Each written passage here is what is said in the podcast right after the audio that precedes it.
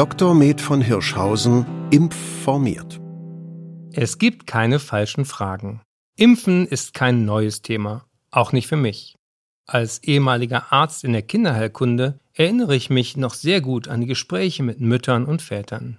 Jede erdenkliche Frage zum Impfen wird irgendwann von besorgten Eltern gestellt und das zu Recht. Besser man fragt und zweifelt vorher, um sich gut informiert entscheiden zu können. Deshalb bin ich gerne bei diesem Projekt dabei als Randerscheinung mit kleinen Kommentaren.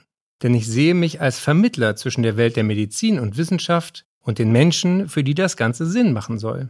Sie können meine persönlichen Kommentare lesen oder hören, müssen sie aber nicht. Da sind sie so frei wie beim Impfen.